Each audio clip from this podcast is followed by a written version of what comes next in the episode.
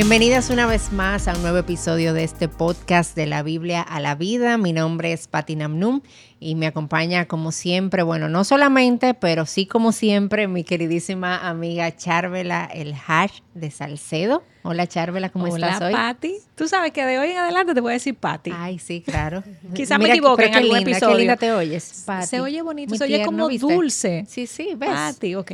Está Ahí bien. está. Cuenta con eso. Bueno, muy bien. ¿Tú estás bien hoy? Se me va a olvidar en algún episodio, pero Está tenme bien, paciencia. porque mi acta de nacimiento dice Patricia. Sí, claro. Entonces, si tú me dices Patricia, no me estás No, llamando eh, por no es un otra persona. incorrecto. O sea que... Sí. No, yo estoy bien y, y hoy estoy mejor porque tenemos Ay, a alguien especial Sí, para claro. nosotros. Hoy no estamos solas, No ¿verdad? estamos solas. No solo nosotras dos. Exacto. Y, y bueno, antes de presentar a nuestra amada Angélica y que ella hable un poquito de lo que, de quién es ella y de por qué ella está aquí, quiero hablar un poquito de por qué quisimos hacer este episodio. Y es que sabemos que en este mundo, si hay algo seguro, son las pruebas, las Así calamidades, eh, los problemas. Y cada vez que pienso en esa certeza, me viene a la mente ese versículo de Juan 16, 33, donde nuestro Señor Jesús nos dijo, nos aseguró en un sentido, en este mundo ustedes van a tener aflicción. No nos quedamos ahí, seguimos con el versículo cuando Él dice, pero recuerden que yo he vencido al mundo, esa es nuestra esperanza. Gracias a Dios que, está, que ese versículo va más Si esa allá, parte ¿verdad? B existe, porque si no fuera muy triste. Eh, pero ciertamente en este mundo vamos a tener aflicción y si hay algo que un ser humano eh, enfrenta de forma penosa es la pérdida, pero en especial la pérdida de un hijo. Un hijo ya sea en la etapa de concepción o en la etapa ya de nacimiento o quizás luego de su nacimiento. Sí. Creo que hay una frase, creo que la dijo Larry King, eh, es una persona secular, pero es una persona muy conocida. Él decía, un padre no está preparado para perder un hijo. Y yo creo que eso es una realidad. Uno, por el ciclo de vida que nosotras Sí, claro. vivimos, nosotros entendemos que son ellos quienes nos eh, despiden a nosotros y no nosotros a ellos. Pero para hablar de este tema, quisimos invitar a nuestra amiga Angélica. Eh, y antes de abordarlo, Angélica, coméntanos un poquito. eh, ya dijimos que te llamas Angélica, pero ya adelantamos poquito- esa ya parte. esa parte la, Pero hay más, obviar. además de su nombre, hay más sobre ella. Pero dinos, háblanos de tu vida un poquito. Bueno, primeramente, gracias por la invitación. Para mí es un gozo estar aquí. Eh, yo estoy casada con el pastor Joel Peña, que es parte del equipo pastoral eh, de la Iglesia Bautista Internacional. Eh, y estuvimos como alrededor de 20 años trabajando con los jóvenes, eh, que fue una experiencia de mucho gozo para nosotros, sí. Eh, ahora le está trabajando, estamos trabajando en el área de consejería. Él es el pastor de consejería. Entonces, nada. eh, ¿Cuántos hijos tienen? tenemos dos niños, eh, tengo el, el varón, eh, Samuel tiene 12 años y Abigail eh, tiene 9, por su gracia. Amén. Qué bueno. Gracias por, por aceptar Sí. la invitación. Gracias por acompañarnos. Y Angélica, eh, ya como para podernos introducir un poco más en el tema que vamos a estar tratando hoy, si tú pudieras contarnos un poquito de tu historia, eh, qué es lo que te trae por aquí con nosotras hoy. Bueno, en mi primer embarazo, cuando yo tenía 37 semanas, eh, rompí fuente y recuerdo que mm, yo estaba arreglando unas gavetas eh, para luego prepararme para ir al grupo de jóvenes. Entonces, eh, nada, nos dirigimos a la clínica y cuando nos encontramos con el doctor, pues comenzaron a hacer los análisis pertinentes eh, para entonces el proceso que se avecinaba de la llegada del bebé. Eh, y cuando hicieron los análisis, se encontraron, para sorpresa del doctor y mío, que yo tenía una fuerte anemia eh, y que también tenía una infección de orina significativa. Entonces, en ese momento el doctor me dijo, bueno, eh, olvídate de la idea de parto natural, que era mi sueño. Yo había hecho eh, mis cursos prenatales, eh, respiración. al fin, Exacto. eso era lo que uno Que quería. lo que te dicen que es lo natural, que es lo mejor, que tú te recuperas de una vez. Sí. Cuando él me dijo, tiene que ser una cesárea para cuidar al bebé, al principio yo como que tuve una desilusión, wow, pero esto no era lo que yo quería. Pero al final dije, Señor, eh, voy a confiar en que tú sabes lo que es mejor eh, y tengo que llevarme del consejo de mi doctor. Eh, y recuerdo que en ese momento eh, ocurrió que yo estaba en la camilla sola, se estaban preparando para el proceso y comenzaron a venir muchas inquietudes a mi mente de cómo iba a ser esto, de la llegada del bebé eh, y temores. Y en su gracia el Señor permitió que sonara un ringtone de un celular de alguien que no sé ni siquiera quién era, de una canción de Marcela Gándara que dice, me recuerdas, tus pensamientos para mí son de bien y que a mi lado tú siempre estás. Decía, me haces crecer, me haces soñar. En ti yo voy a confiar. Yo te seguiré llena de fe. Tú no me vas a fallar.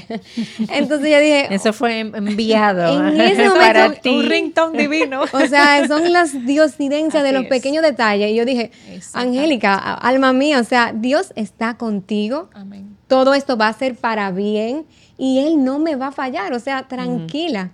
Entonces ahí entré, llegaron los doctores, el proceso. Yo había roto fuentes a las 5 de la tarde, ya a las 10 de la noche. Yo tenía a mi hermoso bebé. Eh, pero esa noche no me dieron al bebé, no me lo llevaron a la habitación. Cuando yo pregunté por qué, me dijeron, no, como eh, tú tuviste 37 semanas, le faltaba un poquito, vamos a dejarlo en observación. Perfecto. Eh, pasó ya esa noche del sábado, el domingo fue un día intenso porque mucha gente de la iglesia fue a visitarnos, a felicitarnos.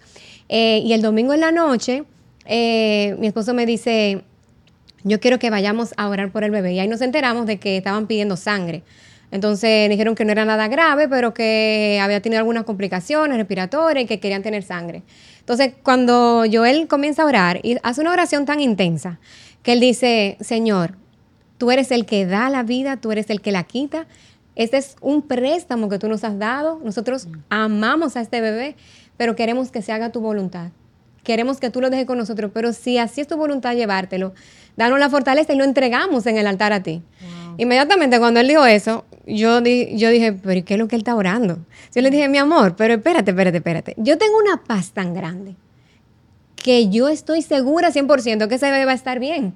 O sea, porque esa paz que yo tengo me confirma de que Dios lo va a levantar, de que nos lo vamos a llevar. O sea, que tranquilo. Y ahí, después, en la introspección, fue que yo pude entender que la paz que Dios nos da no significa que las cosas van a salir como yo tengo planificado o como yo en mi humanidad puedo pensar que algo es bueno, sino que su paz eh, me da a saber que Él está en control, que yo estoy en el centro de su voluntad y esa paz me prepara para yo estar fortalecida para esa tormenta que se avecina. Entonces mi esposo se va a la casa, yo le dije que se fuera a descansar, mi mamá se quedó conmigo. Y como a las 4 de la mañana de esa noche yo me desperté, yo no podía dormir. Y yo le dije, mami, vamos a orar porque tengo como una inquietud en mi corazón. Yo duré dos horas orando de 4 a 6. Y luego yo me enteré que en esas dos horas el bebé estaba agonizando. Oh, y Dios estaba preparando mi corazón para lo que venía. O sea, fueron dos horas intensas de oración que cuando terminé de orar, yo comencé a cantar la canción Tú quitas y tú das. Mi corazón dirá, bendito seas tú. Mm. Y en ese momento entró mi esposo con el pastor Miguel. Y yo me dijeron, tenemos que darte una noticia.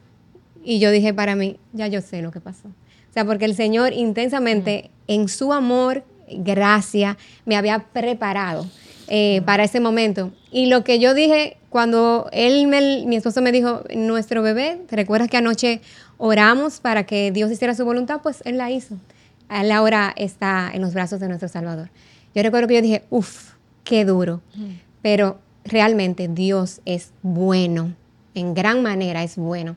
Y yo me lo estaba repitiendo porque yo no quería que en esa oscuridad de mi vida yo fuera a dudar lo que Dios me había revelado en la luz. Es una frase que yo escuché de que cuando tú estás en la oscuridad de tu vida, no, no, no olvides lo que Dios te ha revelado en la luz. Y en la luz, Dios me había mostrado que era un Dios bueno. Y yo tenía miedo que la gente que llegara a visitarme pudiera pensar, wow, pero esta pareja que ha dedicado su vida al Señor, mira cómo Dios le paga, ¿qué Dios es este? Entonces yo quería como que todos supieran, no, aunque no entendamos eh, todo lo que está pasando, hay algo que es cierto, Dios es bueno. Así que aún medio atolondrada, eh, procesando la información, a todo el que llegaba yo le decía, Dios es bueno, porque quería que todos supieran eso de que no dudaran de su bondad. Amén. Amén. Y yo, te, yo puedo, eh, o sea, como dar testimonio de que genuinamente fue así.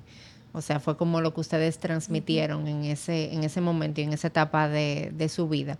Eh, que ustedes pudieron mostrar a ese Dios bueno, a ese Dios soberano y, ustedes pudieron mostrar su confianza y su descanso en Él. O sea, que gloria al Señor por su obrar en, ustedes, Angélica. Y sobre todo, no quiero dejar pasar todo lo que tú has dicho sin resaltar cómo el Dios de amor y de detalles te fue preparando desde una cancioncita que a veces decimos eso no fue una canción, fue eh, algo circunstancial, no fue Dios quien envió ese recordatorio por vía de un ringtone. Increíble, él usa medios que uno no nunca procesa bien, pero cómo él fue preparando tu corazón, cómo te preparó con la oración de tu esposo, cómo luego te inquietó para seguir orando. Todo eso son detalles, detalles de Dios que nos dicen a nosotros y a cualquiera de las que estamos aquí y que estamos escuchando, que aún no, no hayamos pasado por una prueba como la que tú pasaste. Quizás la vayamos a pasar, que tengamos la certeza de que Dios va a cuidar de nosotras y eso es algo que no podemos olvidar. Angélica, tú terminas esta historia diciéndonos eh, que animabas a las personas que estaban eh, llegando a la clínica y le decías, Dios es bueno, pero ciertamente fue un proceso duro, como quiera. ¿Cómo te sentiste eh, al salir de la clínica sin tu bebé? Eh, sabiendo que él no estaba. ¿cómo, ¿Qué pasó después de ahí? Cuéntanos un poquito. Sí, fue un sentimiento de tristeza profunda porque uno sale de la clínica con los brazos vacíos, con el vientre vacío y con muchas preguntas, porque uno tiene mucha confusión, uno a veces te siente culpa o piensa que yo no hice bien, eh, si fue un error del médico, tantas inquietudes. Eh, y recuerdo que saliendo de la clínica me encontré con una mamá que acababa de dar a luz, al igual que yo. Y tú sabes, dominicano al fin, de me puso conversación. latino, al fin. oh, wow, mira, yo di a luz. Se ve que tú también diste a luz. Eh, aquí está mi bebé. ¿Y dónde está tu bebé? Wow. Entonces yo en ese momento me quedé como fría. A mí se me desgarraba el alma, como decirle, mi bebé está muerto. O sea, yo me quedé como que yo no esperaba que ella me iba a preguntar eso. Y gracias a Dios que mi esposo que estaba ahí le dijo, nuestro bebé está en los brazos de nuestro buen Señor. Y llegar a la casa luego también los vecinos preguntando, que todos esperan, ¿verdad? Que tú te fuiste con tu barriga, que están esperando al bebé. Llegar a la casa donde tú tienes todos tus sueños, tu habitación que preparaste. O sea, mm. eh, es una situación eh, bien dolorosa. Pero viendo como de retrospectiva, eh, yo puedo, ah, o sea, rotundamente decir de que Dios estuvo sosteniéndome, eh, porque yo en mi fuerza no hubiese podido sobrellevar eso. Eh, y vi la mano ahí de un Dios tierno, compasivo, que pudo llegar eh, al dolor de mi alma y que me dio fuerza para el día a día. y ciertamente yo no hubiese quizás cogido el pasar por esa prueba, pero yo sé ciertamente de que sus planes son mejores que los nuestros, que Él sabe lo que Él hace. Eh, y yo puedo ahí pensar en mi Señor Jesús, que cuando estaba en el huerto de Hexemaní, Él dijo, Señor, si es posible, eh, pasar de mí esta copa, pásala, pero que no se haga mi voluntad, sino la tuya. Entonces, eh, quizás yo hubiese preferido no, pasar, aprender las lecciones de otra manera, pero siempre su voluntad es perfecta, es buena, agradable y perfecta, como dice la palabra del Señor. Y la prueba tiene la medida justa para no hacer, para no desbaratarnos, pero sí para santificarnos. O sea, no nos va a dar una prueba mayor que la que podamos soportar. Eso sin duda. Así es. Amén, así es. Y tú hablabas ahora, Angélica, de, cómo tú podías ver eh, y recordar a tu Señor Jesús y Jesús y todo lo que Él padeció en, medio de sus diferentes circunstancias, por amor a nosotras, que es lo que hoy nos sostiene, ¿verdad? Y que es lo que, por lo que hoy tú puedes estar aquí sentada eh, hablando de esto de la manera en la que lo estás haciendo. Pero en ese proceso nosotros sabemos que las pruebas nos sirven mucho para, para mostrarnos eh, áreas del carácter de Dios y para llevarnos a conocer a Dios de una manera quizás más profunda que probablemente en circunstancias normales eh, no lo viéramos igual. ¿De qué manera tú pudiste ver a Dios eh, más de cerca y conocerle más en medio de, esta prueba? Sí, fueron muchas lecciones aprendidas y si pudiera resumir, digamos que pudiera mencionar cinco principales. Una sería, eh, yo pude entender mejor lo que es Romanos 8:28, que dice que a los que aman a Dios, todas las cosas, absolutamente todas las cosas cooperan para bien. Entonces, ese bien no significa que yo no voy a pasar por dolor, por tribulación, que las cosas van a salir como yo quiero, eh, sino que Dios me va a formar conforme a su imagen. O sea, Él va a transformar mi carácter para que yo sea más parecido a Cristo. Y ese es mi mayor bien. O sea, qué mejor bien que yo parecerme más al Señor, porque ahí cuando yo eh, le reflejo, eh, yo vivo para su gloria, yo me parezco más a Él. Eh, yo vivo una vida mucho más plena, mucho más tranquila, una vida más en paz. Entonces pude comprender eso, de que ciertamente fue bueno para mi alma el ser afligido, eh, para que yo aprendiera sus estatutos, eh, para que yo pudiera tener más empatía hacia el dolor ajeno y pudiera consolar, eh, para que yo pudiera conocer a un Dios de una manera que, como decía Job, o sea, de oídas te había oído más, ahora mis ojos te ven, yo pude conocer a un Dios real en mi vida, cercano, íntimo.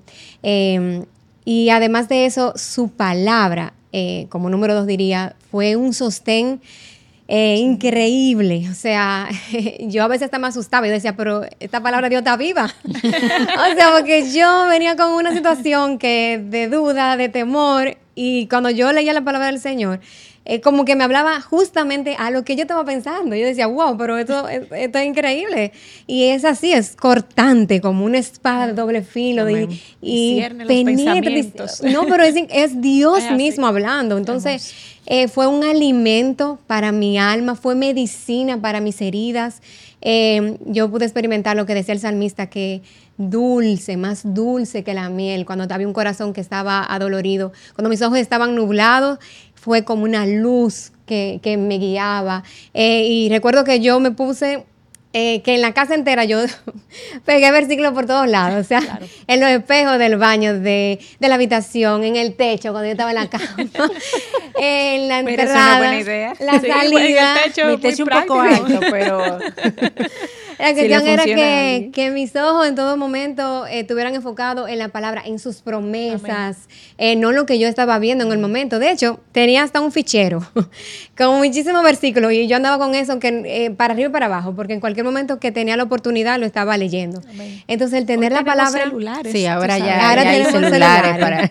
Sí, exacto. Pero la palabra de Dios cobró vida, fue especial para mí eh, el atesorarla, el memorizarla. Em, y también entendí que Dios es el que orquesta eh, en su soberanía cada cosa que pasa en nuestras vidas. O sea, no hay nada, absolutamente nada que ocurra que a Dios no se le escape. No hay ni un cabellito de mi cabeza que se caiga, que Él no tenga el control. Entonces, cuando tú confías de que no es el resultado del azar, de un eh, mala práctica médica, de un descuido, sino que Dios soberanamente que te ama es el que eh, ha planificado que tú atravieses por una situación, pues tú puedes descansar, porque tú dices, Señor, yo no entiendo lo que está pasando y quizás no voy a entender, pero yo confío en que tú me amas. Eh, en que tú tienes planes de bien, en que tú eres mi buen, buen padre, tienes un corazón tierno y que tú estás permitiendo esto, pero que tú darás la salida, la fortaleza, la sanidad. Entonces tú te embarcas en, eh, en este proceso eh, confiando, confiando de que el Señor está ahí. Otra cosa que, pude aprender es que la vida de mi bebé fue una vida totalmente completa. Eh, yo pensaba en un tiempo, wow, pobrecito mi bebé, o sea, solamente tuve la oportunidad de tener dos días de vida. Pero reflexionando me di cuenta de que fue una vida completa, porque en el Salmo 139 el salmista decía, mi embrión vieron tus ojos y en tu libro estaban escritos todos los días que estaban planificados para mí, aún antes de que esos días existieran. Entonces nadie nace ni muere un día antes ni después que el que tienes planificado. Y su vida tenía un propósito. Entonces fue una vida completa con el propósito que Dios tenía para formarnos a nosotros. Y por último, pudiera mencionar que Dios es más que suficiente. Amén. Eh, nosotros pensamos muchas veces que nuestra felicidad está en tener un hijo, en tener un esposo. Si yo estuviera casada, eh, si yo tuviera esa casa, si yo tuviera eh, hasta sirviendo en ese ministerio, pero nuestra felicidad está en Cristo. Él es suficiente para llenarnos. Ese vacío que tenemos es Él que lo llena. y realmente la vida no se trata de nosotros. A veces nosotros pensamos que que tengo estos planes, tengo estos sueños, las cosas tienen que darse así, pero no es mi historia. Se trata de él, de sus planes, sus propósitos. Eh, y la prueba, las dificultades son un megáfono excelente para yo poder decirle al mundo, ¿sabes qué? Yo decido amar al Señor, creer en Él, no importa lo que pase, porque Él es suficiente para mí. Amén. Entonces, esas fueron como algunas de las cosas que, el Señor en su gracia, eh, en su amor me permitió aprender. Amén. Yo te oigo y, digo, que venga la prueba, que venga la prueba, que yo voy a poder. Obviamente no lo dice riéndose, pero eh, son tantas verdades que tú has dicho que, Dios estará ahí. Esas son cosas que tú aprendiste, ¿verdad? Acerca de Dios, pero hay cosas que también aprendiste de ti y de los demás. Eh, ¿Qué tú pudieras decirnos acerca de eso? Sí, yo creo que eh, es un proceso saludable vivir el duelo. Eh, llorar. Se vale llorar. Se vale llorar y eso... Eh, eso no es falta de fe. Para nada. Ni es queja. Exacto. ni que, no, tú, no estás desconfiando de tu Dios, es en tu humanidad. Tú tienes eh, que derramar tu corazón delante del Señor y me encanta por eso los salmos, como los salmistas podían derramar su corazón, decirle, Señor, vivifícame, mi, mi, alma se deshace, susténtame, restaurame, devuélveme el gozo de tu salvación. O sea, de una manera tan eh, transparente, honesta. Y había veces en la que yo tenía un sentir, una tristeza y no sabía ni cómo expresarla. Eh, y entonces el ir a los salmos y ver cómo el salmista tan naturalmente exponía su causa delante del Señor, pues me daba eh, como esa libertad para yo poder derramarme, Señor, me siento como si tú me hubieras abandonado. Me siento triste y no, no quisiera sentirme así. Señor, abre mis ojos, restaurame, eh, aclárame, fortaleceme. Poder ir donde el Señor de una manera eh, honesta y tranquila. Y yo recuerdo que en una ocasión una hermana fue a visitarme a la casa y yo estaba triste. Y ella fue corriendo donde el pastor le dijo, pastor, te tiene que visitar a Angélica porque ella está muy mal. está, mira. Y el pastor fue, entonces me dice, eh, el pastor Miguel me dice, me dijeron que tú estabas muy mal porque te vieron triste, pero es normal. Claro. Eso es un proceso normal. Y de hecho, eh, yo he tenido amigas con las que he caminado eh, que han tenido pérdidas en la iglesia y ellas se han inmediatamente la prueba pasado han querido como eh, levantarse muy rápido, no llorar, porque la fe lo que le manda es, según ella, eh, o, una corriente, que se piensa eh, de que no, tú tienes que confiar en el Señor. lo cual es cierto, pero... sí, hay que confiar en el Señor, pero no hay que llorar. O sea, una cosa no quita la otra. Una cosa no quita la otra. Entonces, han pasado los años y muchas veces después que han pasado cinco o seis años, entonces la persona cae en una depresión. Claro, porque no procesó. No procesó. Entonces yo le digo, eh, vive tu duelo, llora, todo lo que tú tengas que hacer, relacionate con ese proceso para que tú lo puedas pasar. Entonces, eso fue algo que... el mismo, de eso mismo, Angélica, o sea, yo recuerdo la palabra, el mismo apóstol Pablo decía que sufrimos, pero lo hacemos como aquellos que tienen esperanza. O sea, hay un sufrimiento, hay dolor y no está mal que duela, pero yo me duelo y lloro sabiendo que mis lágrimas no caen en un vacío. Exactamente sino que caen ¿verdad? delante del Señor. Y, y, reconocer también que cada persona procesa su dolor de una manera diferente. Entonces, por ejemplo, en mi caso, ahí me chocaba que mi esposo lo procesaba muy diferente a mí. Entonces yo decía, ven acá, pero hay como una indiferencia aquí. ¿Por qué? Porque, por ejemplo, eh, yo, no, yo no podía ni pensar de que en este tiempo, de que, yo voy a salir con mis amigos eh, a compartir. O sea, yo estaba como que, yo no quiero eh, estar con mucha gente, yo no quiero estar sola. Entonces él me decía, yo voy a salir con mis amigos de la iglesia para que hablemos, compartamos, pasamos un tiempo. Y yo decía, pero esto no es el momento como para estar saliendo con los amigos, o sea, o vamos a ver una película, película, pero yo no quiero ver nada, o sea, mi ánimo no está en eso. Entonces ahí hubo como un pequeño, como eh, roce, porque yo decía, pero tú no estás sufriendo. Exacto, me dejaste sola. me dejaste sola, soy yo, y tuve que decir, eh, perdóname, porque eh, tú no tienes que sufrir como yo, tú estás viviendo tu duelo de una manera diferente. Entonces, yo he escuchado también eso que pasa con las parejas, de que cada uno lo procesa de manera eh, diferente y es válido. Eh, y saber también que hay que tener, digamos que sensibilidad y gracia con la gente que se nos acerca, porque muchas veces hay personas que te van a dar consuelo y no saben qué decirte. Ay, sí. o te dan un, consuelo más. Sí, entonces, por ejemplo, en una ocasión me dijeron, gracias a Dios que el bebé solamente duró dos días, porque si hubiese durado más tiempo contigo, tú le hubiese tomado mucho más cariño, lo hubiese querido más. y yo como que, o sea, o sea, ese bebé desde que te dicen que tú estás embarazada, ya tú lo quieres, o sea, no importa que tú tengas tres meses con él, o sea... La gente a veces queriendo ayudar. Queriendo ayudar, entonces desayuda, o, ay, no te preocupes que tú vas a tener otro después. O sea, pero aunque tú tengas otro hijo, eso no te quita. ni un sustituto. No sustituye. Entonces, yo creo que a veces para las personas que van, si no saben qué decir, mejor quedarse callado, pero uno también tener gracia porque son momentos incómodos. Entonces a veces la gente no sabe ¿qué te va a decir? Entonces a veces hace eso. Pero también puedo testificar de que el, vivir en comunidad, en vida de iglesia, fue una bendición para mí. Eh, porque había veces que yo quería como aislarme. Eh, pero yo, no, yo entonces me abría a tantas personas que querían darme amor. Eh, gente que me escribían muchos mensajes, me mandaban canciones, me decían que estaban orando por mí y yo lo sentía.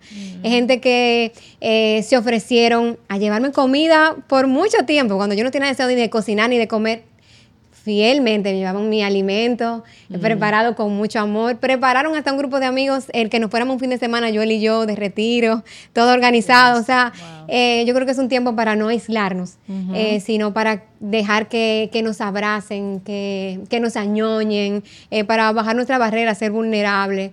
Y nada, entender que Dios está muy cercano en ese momento. Quizá la niebla es tan densa que una vez se piensa que uno está solo. Tú dices, vean acá, pero yo no siento al Señor, pero Él está ahí cercano, eh, compadeciéndose, sufriendo conmigo, llorando, eh, consolando ese corazón. Y ojalá que, que las personas que pasen por ahí puedan experimentar ese Dios tierno, eh, compasivo, fortalecedor, como el que yo pude experimentar. Amén. Amén. Gracias, Angélica. Mira, queremos hacerte una última pregunta. Ojalá nosotros pudiéramos decir y garantizar, bueno, una prueba como esa, tú no vuelves a vivir algo así jamás. Eh, y ojalá poder garantizar eso para cada una de nuestras vidas, pero la realidad es que eso es algo que nosotros no podemos asegurar. Eh, en el mundo vamos a tener aflicción y no una aflicción, sino múltiples aflicciones. Em, ¿Cómo tú crees que lo que tú viviste y el trato de Dios en tu vida te ha quizás preparado? Eh, de alguna manera en la que tú no estabas quizás antes para poder enfrentar otras pruebas y circunstancias difíciles que lleguen a tu vida en lo que tú puedas ver ahora, ¿cierto? Porque ahí uno tiene que estar ahí eh, para saber muchas cosas, pero en lo que tú puedes ver y en el trabajo que Dios ha hecho en tu vida ya, eh, ¿qué tú crees que Dios, la forma en la que Dios te ha capacitado para poder enfrentar otras circunstancias difíciles? Bueno, definitivamente, increíblemente, esta prueba me ayudó a no temer al futuro. Eh, si había una persona que era temerosa al futuro, o sea, al extremo, era yo. O sea, al punto tal, por ejemplo, cuando yo me casé con mi esposo, el solo hecho de yo pensar de que le podía pasar algo, yo me ponía a llorar. O sea, pensando en eso y pasaba un tiempo triste de que si le pasa esto o de pensar de que si me pudiera llegar una, una enfermedad fatal, o sea, eso me agobiaba el futuro. Pero al yo pasar por este tiempo y comprobar de que su gracia es suficiente para cada situación que él orquesta, me da confianza para yo saber que no importa lo que venga en el mañana, Él me va a sostener. Él me va a dar la gracia necesaria. O sea, si a mí me hubiesen dicho, Angélica, a ti te va a tocar eh, enterrar a un hijo. Yo hubiera dicho, no, espérate, o sea, eh, tú estás hablando de, a otra mm. persona, porque yo no soy capaz, yo no tengo la fuerza para hacer eso. Pero me di cuenta que no es en mis fuerzas. O sea, Él te capacita con una gracia que yo sabía que no era yo. O sea, yo decía, pero yo estoy como anestesiada. Entonces, Él es suficiente. Eh, para llevarnos de la mano y para caminar con nosotros. O sea, cuando nos toca pasar por el fuego, como dice la canción, hay uno más entre las llamas que va a estar. O sea, Él no nos va a dejar, no nos va a abandonar. Entonces, ahora yo puedo mirar el futuro con confianza porque yo sé el Dios que me va a sostener de la mano y que me va a llevar a un puerto seguro. Amén. Yo quisiera dar unas palabras de cierre, pero honestamente yo creo que Angélica lo ha dicho todo. sí, así es. Así que eh, no es que estarían de más, pero ha sido tan hermoso lo que ha podido compartir. Así que gracias por abrir tu corazón y enseñarnos tantas verdades de la Biblia. Y ojalá que cada una de, de nosotras que estamos en esta situación o que en algún momento Dios nos coloque en esta situación, podamos recordar la palabra de Dios, como ella nos sostiene y como ese Dios de amor estará ahí para nosotras. Así que gracias por estar aquí. Nos vemos en otra entrega.